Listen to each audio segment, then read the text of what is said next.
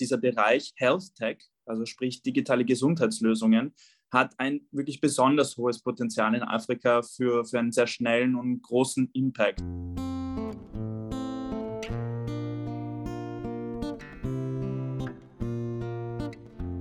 Herzlich willkommen im Podcast des JUFE aus Wien. Am 17. Mai 2022 fand die JUFE Fachtagung Wirtschaft und Entwicklung, Innovation und Nachhaltigkeit in Österreich und der Welt mit insgesamt neun Referentinnen und Referenten statt. Hören Sie nun den Vortragenden Adam Rusewitsch. Schönen guten Tag, Adam. Hallo. Hallo Florian, danke, dass ich hier sein darf. Schön, dass du da bist. Als Referent für nachhaltige Entwicklung betreust du im österreichischen Bundeskanzleramt auch den Kofi Annan Award for Innovation in Africa. Die Einstiegsfrage, die all unsere Referenten und Referentinnen der Fachtagung 2022 bekommen. Was bedeutet denn für dich nachhaltige Wirtschaft? An erster Stelle, glaube ich, heißt es, dass man einfach feststellen muss, dass unser Wirtschaftssystem, so wie es jetzt ist, an seine Grenzen stößt und dass nachhaltige Wirtschaft eben kein Nice-to-have ist, sondern etwas ist, der, an dem wir arbeiten müssen. Für mich bedeutet nachhaltige Wirtschaft im Grunde genommen, dass wir die positiven Seiten der herkömmlichen Wirtschaft bewahren und gleichzeitig die negativen Folgen verringern. Also im Grunde genommen, das Wichtigste an dem Ganzen ist, Ökonomie, Ökologie und die Gesellschaft in einem Dreieck zu denken und nicht so zu tun, als ob das komplett separate Dinge wären. Was aber ganz wichtig dabei ist, ist, dass sich das nachhaltige Wirtschaften auch unternehmerisch lohnt. Ähm, Unternehmen, die, die äh, den Aspekt nachhaltige Wirtschaft äh, umsetzen, sind in der Regel äh, Unternehmen, die wettbewerbsfähiger sind, einen höheren Erfolg haben und auch innovativere Produkte erstellen. Das sehen wir auch in Österreich. Gerade jetzt ist das gut. Äh, warum? Weil wir eine sehr hochentwickelte Industrie haben im Bereich Umwelttechnik und vor allem erneuerbare Energie. Eine besondere Chance, und da schlage ich dann auch die Brücke in weiterer Folge zum, zum Kofi Annan-Preis, ist, dass ich die Digitalisierung als eine besonders große Chance sehe für was, was nachhaltige Wirtschaft betrifft. Und dementsprechend ist das auch ein Fokus des Preises. Mhm, sehr spannend, ja. Auf den Preis kommen wir gleich zu sprechen. Du arbeitest im Bundeskanzleramt ja auch in der Abteilung, die sich für die Umsetzung der 17 Ziele für nachhaltige Entwicklung, die SDGs, äh, bemühen und kümmern. Finde ich großartig. Auch der Kofi Annan Award widmet sich den SDGs, insbesondere SDG 3, Gesundheit und Wohlergehen. Kannst du uns ganz kurz den Award vorstellen? Was sind die Ziele? Was ist die Absicht? Ein unmittelbares Ziel ist dass wir afrikanische Social Entrepreneurs, was sind das? Das sind im Grunde genommen Unternehmen, die, sage ich jetzt mal, in, bei Design, in ihrer DNA äh, eine pos positive gesellschaftliche Wirkung erzielen möchten. Also das ist nicht äh, etwas, das zufällig passiert, sondern das ist quasi im Geschäftsmodell drin. Und diese Social Entrepreneurs, die möchten wir einerseits identifizieren, finden und dann beim Hochskalieren ihrer digitalen Lösungen unterstützen. Das heißt, die haben bereits erprobte Lösungen und wir helfen diesen Unternehmerinnen, diesen Unternehmen, diese möglichst stark und schnell ausweiten zu können in äh, weitere afrikanische Länder, beziehungsweise falls sie in, im urbanen Bereich gestartet haben, ihnen zu helfen äh, bei, der, bei, der, bei der Skalierung dieser Lösungen in den ländlichen Bereich. Äh, thematisch ist das Ziel, äh, wie du bereits erwähnt hast, SDG 3, also Gesundheit und äh, Wohlergehen. Und das hat, also die Entscheidung haben wir im Anfang 2020 getroffen, also die thematische. Das war damals natürlich ganz im Zeichen der anbahnenden Covid-Pandemie, weil wir uns dachten, ja, das wird uns sicher noch ein paar Wochen, Monate begleiten. Das ist dann etwas länger geworden. Aber gleichzeitig hatte das auch einen anderen konkreten Grund, und zwar dieser Bereich Health Tech, also sprich digitale Gesundheitslösungen, hat ein wirklich besonders hohes Potenzial in Afrika für, für einen sehr schnellen und großen Impact. Und das äh, hat vor allem damit zu tun, dass da viele Technologien angewendet werden, die wir Leapfrogging nennen, sprich wo, wo einzelne, sage ich mal, Entwicklungsschritte übersprungen werden. Ähm, das kennt man aus dem, aus dem Mobile Banking Bereich in Afrika sehr gut. Da gibt es das Unternehmen M-Pesa, die ähm, quasi auf, auf äh, Handys setzen für viele Menschen, die sonst keine Bankkonten haben und die dadurch dann äh, äh, finanzielle Dienstleistungen in Anspruch nehmen können. Und ähnliches gibt es eben auch jetzt äh, immer mehr im Gesundheitsbereich, damit man den akuten Mangel an, an Ärzten, an Apotheken, an Krankenhäusern, gerade im ländlichen Bereich äh, adressieren kann. Also ein Beispiel, das ich nennen kann, weil Sie nicht Teilnehmer unseres Awards sind, äh, aber sehr gute Arbeit leisten, ist Zipline. Das ist ein Drohnenunternehmen, das in Ruanda begonnen hat, mittlerweile in vielen afrikanischen Ländern tätig ist. Die äh, liefern mit ihren Drohnen Medikamente und auch Covid-Impfungen in, in die abgelegen, abgelegensten Dörfer äh, und, und das funktioniert sehr gut. Mhm. Vielleicht, um noch den, diesen Gedanken zu schließen, also quasi Ziele, äh, wie unterstützen wir sie nicht äh, bei dieser Hochskalierung? Also einerseits gibt es Fördergelder, das sind äh, für die drei Gewinnerteams jeweils 250.000 Euro. Andererseits und aus meiner Sicht auch wichtiger als, als das Fördergeld, auch wenn es äh, eine, eine, gute, eine große Summe ist, ist, äh, dass wir einfach sie laufend inhaltlich unterstützen und sie auch sehr aktiv vernetzen mit verschiedenen Unternehmerinnen, mit Investoren, mit Expertinnen. Das, glaube ich, wird mittel- und langfristig sogar der größere Impact sein für diese Unternehmen. Mhm. Und jetzt Absicht, also so verstehe ich äh, den, den, Unterschied zwischen Ziele und Absicht. Absicht ist quasi das abstraktere, längerfristige. Da sehe ich zwei, zwei Punkte. Das eine ist, sage ich jetzt mal, das politische im Sinne von, wir reden in Europa, wir reden in der EU von einer neuen strategischen Partnerschaft auf Augenhöhe mit Afrika. Und das hier, denke ich, ist ein sehr konkreter Beitrag Österreichs zu dieser neuen Partnerschaft. Nicht? Also wir fördern afrikanische Innovation, wir fördern afrikanische Unternehmen Unternehmertum für Afrika. Äh, gleichzeitig, und das ist das, was mich persönlich auch sehr motiviert bei, bei, bei dieser Initiative, ist, dass wir auch hierzulande ein, das, das Afrika-Bild ähm, einfach, wir möchten einfach dazu beitragen, dass es äh, ein, ein Update dieses Bildes gibt, was aus meiner Sicht äh, schon äh, sehr überholt ist. Ähm, selbstverständlich, der Kontinent steht vor enormen Herausforderungen. Das, das wissen wir gut, auch jetzt gerade aufgrund, aufgrund des äh, russischen Angriffskrieges in der Ukraine und, und, und quasi den Hungersnöten, die dadurch verursacht werden. Äh, das, äh, das wissen wir. Nur was wir vielleicht zu oft ignorieren, ist, dass Afrika, und das ist ein Kontinent mit beinahe 1,4 Milliarden Menschen und, und auch der jüngsten Bevölkerung der Welt, dass sie auch sehr große Potenziale haben. Und äh, was, was mich sehr positiv äh, äh, beeindruckt hat äh, am Anfang dieser Initiative, wo ich meine Re Recherche auch für mich betätigt habe, war, wie viele es, wie viele sehr lebendige und, und innovative Startup-Szenen es in den 54 Ländern Afrikas gibt. Und die möchten wir einfach mal ins Rampenlicht drücken. Und das ist einerseits sehr gut für die, für eben, wie gesagt, das Afrika-Bild Österreichs, aber auch für, für österreichische Unternehmen. Ich denke, auch die würden davon profitieren zu wissen, dass mit dieser fortschreitenden Urbanisierung, mit der Digitalisierung Afrikas sehr, also zahlreiche Marktchancen für sie geöffnet werden. Hm, sehr spannend. Du arbeitest, wie gesagt, im Bundeskanzleramt Österreich, wo auch der Award angesiedelt bzw. koordiniert wird. Ihr macht das aber nicht alleine. Wie du auch im Vortrag im Rahmen der Fachtagung erwähnt hast, wer sind denn eure Partner und Partnerinnen? Das ist ganz, ein ganz wichtiger Punkt, denn ohne sie wäre das selbstverständlich nicht möglich. Das Bundeskanzleramt wäre tatsächlich nicht alleine in der Lage, so einen großen Preis mit, mit 330 Bewerbungen aus 38 afrikanischen Ländern einzuholen. Ähm, wir sind einerseits hier in Österreich sehr gut aufgestellt mit der Austrian Development Agency die uns insbesondere äh, dabei unterstützt äh, bei der Abwicklung dieser Fördergelder und auch die Due Diligence, natürlich ein sehr wichtiger Punkt. Gleichzeitig sind wir in einer Partnerschaft mit der Kofi Annan Stiftung in Genf. Das sind quasi die Namensgeber und, und, auch, ähm, und auch eine Institution, die, die in Afrika viel zu SDGs macht. Und äh, letztlich das World Food Program Innovation Accelerator. Das ist, ähm, klingt komisch natürlich äh, im ersten Blick, weil World Food Program und wir beschäftigen uns hier mit Health.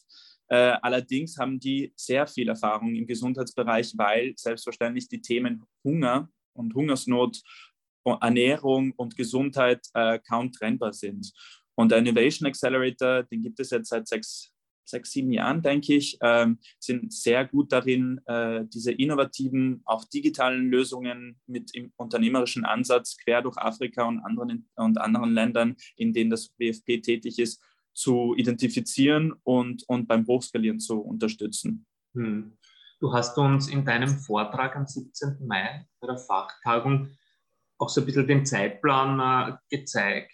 Du hast das jetzt auch schon erwähnt, in Summe 330 Bewerbungen, die eingelangt sind aus 38 Ländern Afrikas.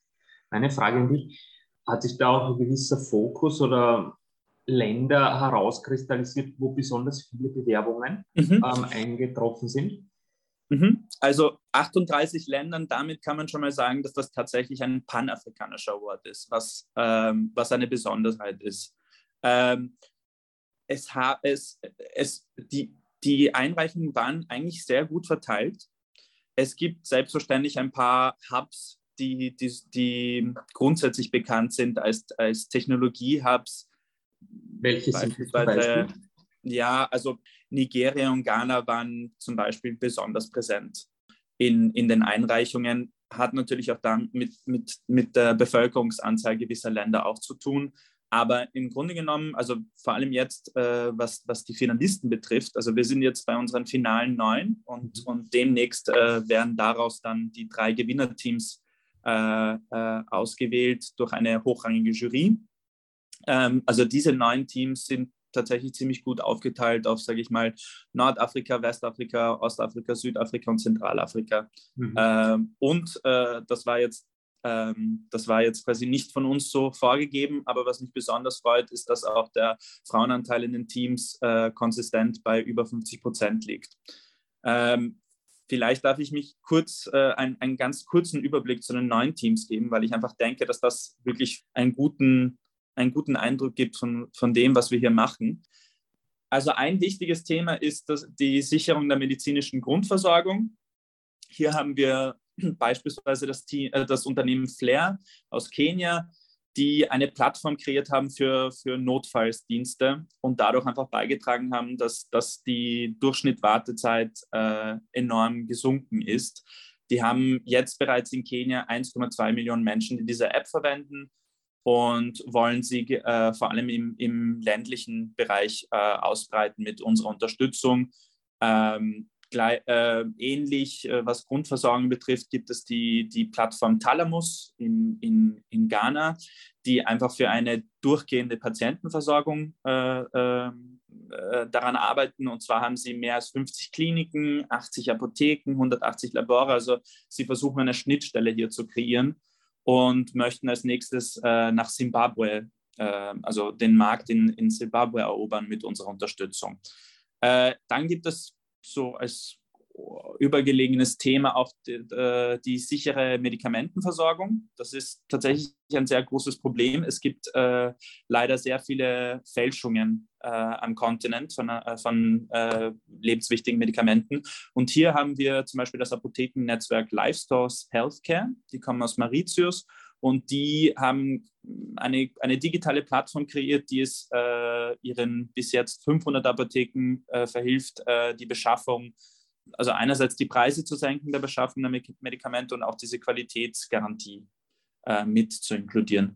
Äh, Vaxi Globo ist äh, thematisch auch sehr spannend. Das ist ein Unternehmen aus Zimbabwe, die ähm, quasi durch äh, KI und biometrische Daten die Verifizierung von Patienten durchführt für, äh, für Impfstoffe.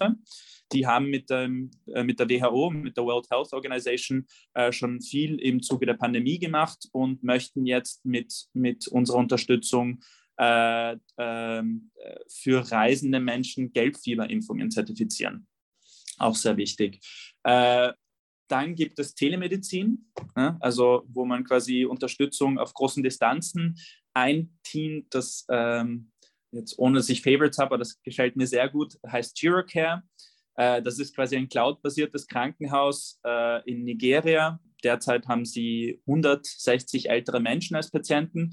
Da ist es ähm, was mir an der Lösung besonders gefällt, ist, dass es nicht die älteren Menschen sind, die diese App verwenden, denn oft haben die auch nicht die nötigen, äh, die nötigen technischen, das Know-how und die Mittel, sondern es sind die Kinder und die, und die Enkelkinder, die oft äh, Diaspora sind, anders und weit entfernt von, von ihren älteren äh, Familienmitgliedern leben, die das auf der App äh, quasi abwickeln und, und äh, mit, den, mit den Ärzten in Kontakt sind, die dann äh, diese älteren Menschen zu Hause besuchen.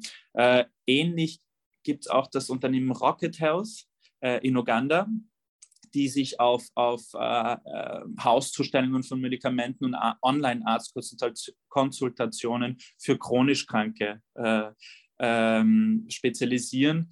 Das, was sehr gut bei, den, bei deren Lösung ist, dass das auf allen Mobiltelefonen funktioniert. Also da braucht man auch kein Smartphone, was, glaube ich, ein, ein, noch weiterhin ein wichtiger Punkt ist. Letztlich gibt es auch das Thema Prävention das ist, glaube ich, auch in Österreich sehr wichtig. Also vielleicht kann ja was von Ihnen, von, von diesen Teams lernen. Ähm, wir haben das äh, Unternehmen MDreet, das ist ein, ein, ein Hörscreening, ein, ein, ein Hörscreening via Smartphone-App, was sehr wichtig ist, weil es einfach sehr wenige Hörscreening-Möglichkeiten gibt in Afrika. Und äh, gleichzeitig haben sie auch ein solarbetriebenes Hörgerät, was genial ist, denn oft was passiert, äh, in, in Afrika, ist, dass Menschen Hörgeräte bekommen. Äh, sobald aber die Batterie ausläuft, die, sie diese nie wieder verwenden, denn die Batterien sind sehr teuer. Und äh, mit einem solarbetriebenen Hör Hörgerät äh, hat man auch dieses Problem gelöst. Das ist im Grunde genommen eine, eine, eine Lösung, die wir weltweit einsetzen könnten. MyPaddy ist eine, eine App in Nigeria, die sich auf, auf äh, sexualgesundheitliche Beratung äh, fokussiert ganz wichtig, weil natürlich auch ein Stigma hier ist und man kann sich eben anonym zur HIV-Ansteckungen oder, oder Verhinderung von Teenager-Schwangerschaften informieren. Und letztlich äh, das, das Unternehmen Cheslong, die kommen aus Ägypten, also aus, aus, äh, damit haben wir auch die nordafrikanische Region äh, vertreten bei den Finalisten. Das ist eine Online-Plattform für mentale Gesundheitsdienste. Also die erreichen derzeit 70.000 Menschen, hatten letzt, sind auch sehr erfolgreich, muss ich sagen. Also die hatten letztes Jahr einen, einen Umsatz von 1,7 Millionen Euro äh, und äh, fokussieren sich vor allem auf äh, arabisch sprechende Frauen. Das sind ungefähr 65 Prozent ihrer Kunden und die möchten ihre, ihre Mental Health äh, quasi Therapie, online anonyme Therapie-Sessions auch in Südafrika anbieten und dabei wollen, also da mit, mit der Unterstützung, die sie von uns bekommen würden als Gewinner, würden sie nach äh, Südafrika ziehen. Ja, sehr spannend. Eine geballte Menge an Innovation. Tolle neun Finalisten. Und die Verleihungszeremonie wird am 11. Juli stattfinden.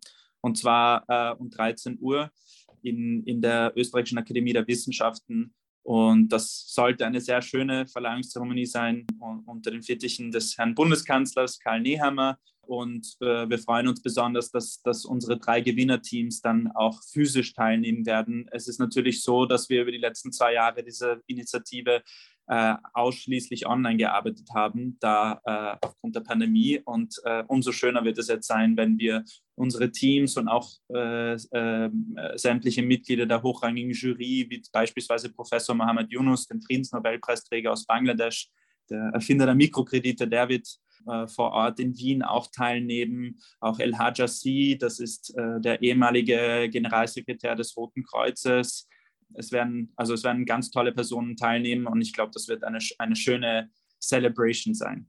Super, sehr fein. Und danach geht es in die vierte Phase des Awards, sozusagen Follow-up und Abschluss mit Accelerate bis in den Juni 2023. Genau, dann fängt es richtig an. Also, ich glaube, das ist wichtig zu betonen. Also die Verleihungszeremonie ist nicht äh, das Ende, es ist der Anfang. Ähm, hm. Da werden, da ähm, werden wir die Vertragsunterzeichnungen auch mit den drei Gewinnerteams haben und ab dann gilt es, sie sehr aktiv zu unterstützen, damit wir einfach in einem Jahr wieder dastehen können und, und nachweisen können, dass wir ihren Impact um, um ein Vielfaches erhöht haben. Und das, ist, das muss Ziel der Sache sein und das, das wird auch klappen. Großartig. Adam, ich sage vielen herzlichen Dank. Alles Gute. Ciao. Danke dir, Florian. Alles Gute. Und für Sie, liebe Hörer und Hörerinnen, der Hinweis, alles, was wir jetzt besprochen haben, gibt es auch als Vortragspräsentationen von Adam Urusewitsch auf unserer IUFE Homepage zum Nachlesen im Nachgang der IUFE-Fachtagung 2022 Wirtschaft und Entwicklung. Auf Wiederhören. Baba. Diese Hörsendung wurde mit Unterstützung der Austrian Development Agency erstellt. Informationen zur JUFE-Fachtagung 2022 sowie zu weiteren Themen rund um die SDGs und Entwicklungszusammenarbeit finden Sie auf unserer Website unter www.jufe.at. Ich darf mich an dieser Stelle von Ihnen verabschieden und freue mich auf ein Wiederhören.